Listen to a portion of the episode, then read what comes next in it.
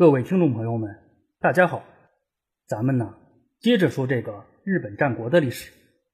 上一回我主要是介绍了安艺毛利家的发展历程，因为其时间跨度较大，在这儿呢咱简单回顾一下。究其根源的话，毛利家的祖上出自大江氏，在平安时代，这个大江氏就算是个名门望族。由于大江氏多出学问之士。多任天皇都是由大江氏来进行陪读的。在镰仓幕府建立之初，当时大江氏的继承人叫大江广元。在元氏及北条氏执掌幕府政权的时期，这个大江广元都担任了重要的文职工作。由于大江广元获封了毛利庄，而大江广元的四儿子大江继光又继承了此地，毛利这一姓氏由此确立。在由镰仓幕府到室町幕府过渡的过程中，毛利氏那也是几经波折，在最为危机的时刻，甚至面临着被灭族的危险。呃，当然，最终呢，毛利氏度过了劫难，并得以继续延续，并逐渐的分离出了越后毛利氏以及安艺毛利氏。安艺毛利氏的首位当家叫做毛利时亲，在毛利时亲当家的时期。正赶上了南北朝对立，在这个决定天下归属的关键时点上，毛利时亲的子孙们各自为战，分别加入了不同的阵营。在战后，追随足利尊氏的毛利元春继承了安艺毛利氏，并稳固及扩大了安艺毛利氏的势力范围。继毛利元春之后的几代当家也都致力于扩大毛利家的影响，可是碍于综合实力等原因，最终呢？安艺毛利氏并没有发生什么质的变化，而这种状况也一直延续到了毛利兴元当家的时期。在大内义兴与细川政元势同水火的大背景下，由于老爹毛利宏元不愿得罪大内义兴与细川政元，毛利兴元在七岁左右就接过了当家之职，而他老爹毛利宏元则是隐居幕后。据说呀，在这一时期。毛利宏元与西川政元保持了私下的书信来往，而毛利兴元则是站到了大内义兴一方。应该说，从保护安艺毛利氏的角度来看，毛利宏元的举动是无可厚非的。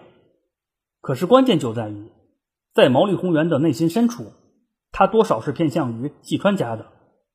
也是因此呢，在细川家因为细川政元收养养子而引发了内乱之后。毛利宏元的焦虑开始与日俱增。作为缓解之策，毛利宏元开始借酒浇愁。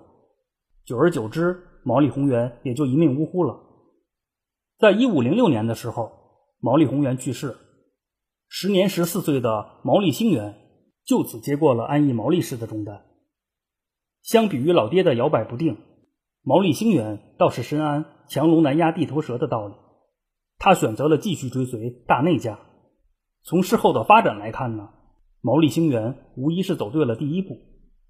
事实上啊，就在毛利宏元死后没几个月，京都方面就传来了爆炸性的消息，那就是幕府管领细川政元遇刺身亡了，而细川政元的三个养子也就此展开了内战，京都就此陷入了全面的混乱之中。一贯战场嗅觉敏锐的大内义兴，自然不会错过如此的好机会。在大内义兴的号召之下，西国从属于大内家的势力开始积极备战，而这其中自然也少不了安艺毛利家。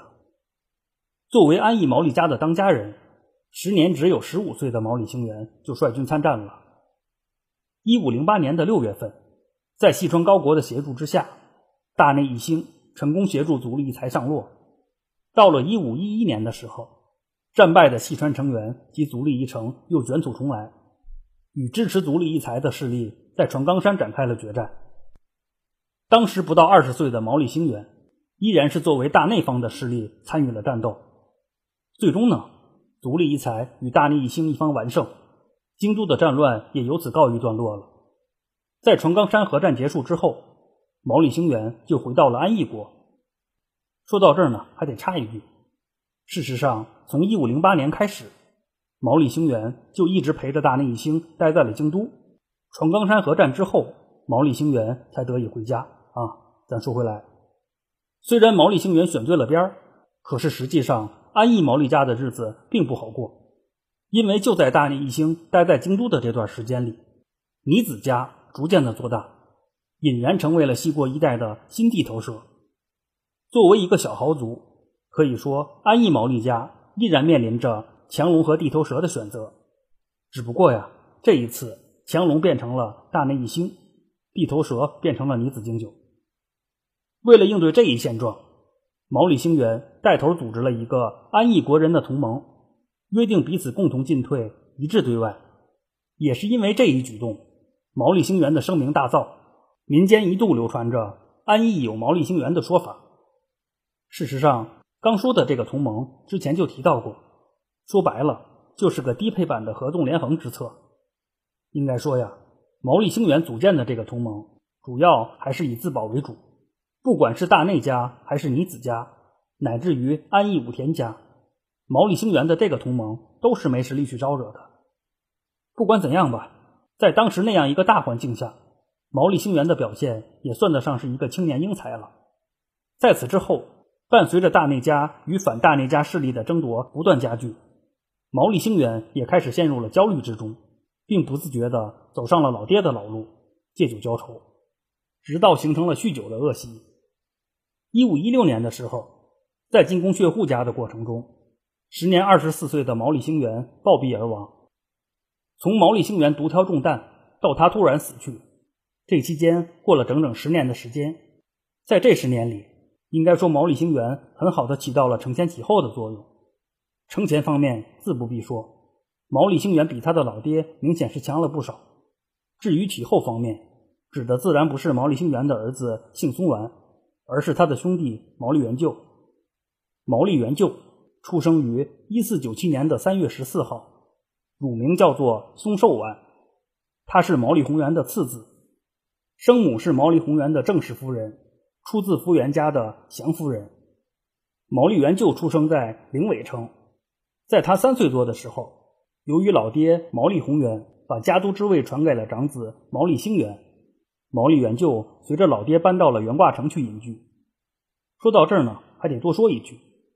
据说呀，在毛利元就出生之前，他的母亲曾经做了一个怪梦，那就是在表演能乐的舞台边柱上长出了旧的羽毛。为了一探究竟，毛利宏元专门找来了阴阳师，也就是那个时代的巫师，来进行解梦。阴阳师给出的解释是，这是个吉兆，出生的孩子。将会成为西国的霸主。在听到了阴阳师的这个解释之后，毛利宏元不但没有中大奖的狂喜，反倒是颇为震惊，担心着日后毛利兴元及毛利元就兄弟会起内讧。之所以在这儿提到这个故事，主要是因为啊，这个故事被提及的次数比较多。在这唯一需要强调的是啊，关于怪梦及阴阳师解梦的事情，各位听友听个热闹也就是了。可以说，类似于“英雄将士必有异象”的说法，有百分之九十九都是后人杜撰的。至于剩下那百分之一，搞不好也是事主本人编写的。换句话说呢，类似这样的说法是没什么可信度的。在这个故事里，唯一有意义的一点，就是提到了毛利宏元担心毛利兴元与毛利元就起内讧，进而给毛利家带来灾祸。应该说，毛利宏元有此顾虑。这是完全可以理解的，这也可以看作是他带走毛利元就的原因之一啊。不管怎样吧，在毛利宏元的安排之下，毛利兴元与毛利元就可谓是泾渭分明的。按说呀，有父亲陪伴的童年应该是十分幸福的，可实际上毛利元就的童年却是十分的悲催。说起来呀，毛利元就也是个苦孩子，虽然他也算是地主家的少爷。可是，在他五岁左右，他的生母就去世了。到他十岁的时候，他的老爹也去世了。别的不说，单从年幼就父母双亡这个事儿来说，毛利元就的童年就已经够他喝一壶的了。所谓福无双至，祸不单行。在此之后不久呢，毛利元就的兄长毛利兴元就追随大内义兴进京了。年幼的毛利元就就此留在了老家。可以说，在某种程度上，此时的毛利元就与孤儿也没什么差别。关键就在于啊，毛利元就的痛苦并没有就此结束。毕竟当时毛利元就的年龄还小，虽然他获得了元卦城得以栖身，可是有句话叫做“不怕没好事就怕没好人”。当时负责辅佐毛利元就的家臣叫做井上元盛。井上家本来和毛利家一样，也是安邑国的地方豪强。正是在毛利宏元的时代，井上家成为了毛利氏的家臣。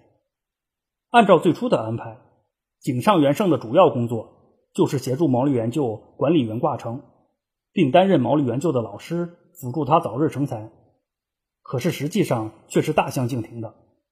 或许是看着毛利兄弟年少可期，又或许是井上元盛早有不满。这个井上元盛不但没有帮助过毛利元就，还变本加厉的占有了本该属于毛利元就的一切。可以说呀，正是因为井上元盛的霸道，原本衣食无忧的毛利元就一度被逼得通过乞讨以度日。而世人也一度称他为乞讨少主。对于一个十多岁的孩子来说，这样的经历未免有些太过残酷了。唯一值得庆幸的是啊，毛利元就的童年也并非都是惨痛的回忆，在周遭的一片冰冷中，也有一股让他温暖终生的力量。而这股力量的来源，就是毛利元就的养母山夫人。在毛利元就最为落魄，也最需要人关怀的时候。山夫人及时的出现了。应该说，作为毛利宏元的妾室，山夫人即使对毛利元就不闻不问，也是可以理解的。尤其是在毛利宏元去世以后，毛利元就与他就更没什么联系了。可就是在这样的背景之下，山夫人对毛利元就伸出了援手。正是在山夫人的关怀之下，毛利元就重新得到了温暖的生活，也重拾了身为少主的尊严。更为关键的是啊，山夫人的仁善之举，让年幼的毛利元就见识到了一种力量，一种发源于内心的强大力量，那就是感恩的力量。说到这儿啊，还得多说一句，到了日后，毛利元就在修筑吉田郡山城时，遇到了施工上的困难，那就是地基打不牢，无论怎么尝试也是不行。为了继续施工，负责工程的人就上书毛利元就。建议使用人柱。所谓的人柱，就是在工程遇到困难的时候，把活人掩埋进行祭祀的意思。在了解了实际情况以后，毛利元就赶到了施工现场，并见到了准备作为人柱的祭祀品——一位平民之女。毛利元就问这个姑娘：“作为人柱是否后悔？”这个姑娘回答道：“因为曾经受过毛利元就的恩惠，现在想要知恩图报，并不感到后悔。”在听完姑娘坚定的回答以后，毛利元就立即下令停止使用人柱。作为替代品，毛利元就写下了一张字条，要求施工人员把字刻在石碑上，以此作为祭祀品。在毛利元就的字条上只有四个大字，那就是“百万一心”。刚说的这个故事，也就是“百万一心”这个典故的由来。由于书写的关系，毛利元就所写的“百万一心”。看起来也可以读作“一日一粒一心”。由于日语中的一字又有同样的意思，这句话也可以引申为“同日同力同心”。一般来说呢，都会把这句话解读为“万众一心，排除万难”的意思。个人倒是觉得，除了刚说的这层含义以外，这个故事恰恰是体现了毛利元就重视感恩的这一点。因为在人柱事件中，毛利元舅舅表达过。让领民成为人柱一样的祭祀品，这是国家的损失。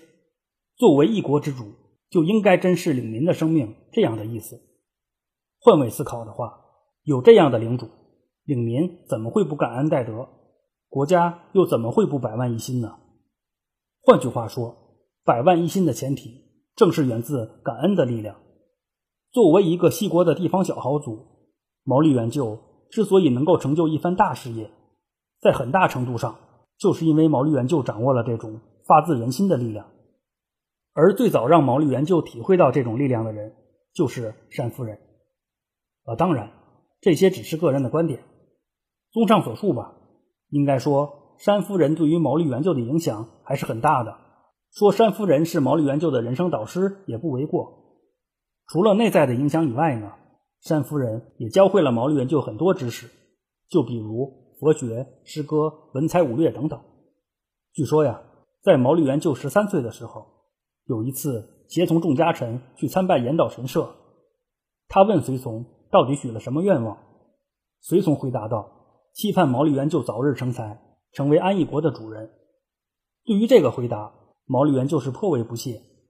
他表示，成为安艺国的主人并没什么了不起的，而他的志向是成为全日本的主人。对于毛利元就的这个答复，他的手下人都震惊了。一个十几岁的少年能有如此的志向，这本就是件非常了不起的事情。而究其根源的话，这与三夫人的教育也是分不开的。啊，当然，这是后来发生的事情。咱先说回来，有句话叫做“时来运转”。就在毛利元就被赶出元挂城后不久，突然传来了一个天大的好消息，那就是之前赶走毛利元就的井上元盛突然暴毙而亡了。可以说，在不知不觉间，命运的天平又开始倒向了毛利元就一边。也是在山夫人的协助之下，毛利元就从井上家拿回了属于自己的一切，并就此开始一步步的走上了他的战国传奇之路。时间关系呢，本回就先讲到这里，咱下回接着这个毛利元就说。关于后续的播出计划，在这也介绍一下。到本回为止呢，群雄四起，天下分崩这个章节就算是结束了。伴随着本章节的结束。日本战国那些史的上半部也就此结束了。在此，要先感谢听众朋友们长久以来的支持和包容。节目本身还有很多不足之处，能改正的我尽量改正。可碍于能力有限呢，有些问题也会一直存在。就比如进度问题。上半部连同序言，总共是六大章节，一百一十七集。按照我的预期，下半部的篇幅应该不会少于上半部。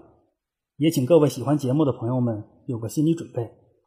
我把下半部的首个章节命名为“英杰纵横，弱肉强食”。具体播出时间呢？因为《日本战国那些史》这个节目是在二零一六年十月十号开播的，下半部的播出时间暂定于二零一九年的十月十号。敬请喜欢节目的朋友们知悉了。最后还是那句话，感兴趣的可以微博关注“闲着没事做自己”。带人话音，我会及时发布相关的节目资讯。谢谢您的收听。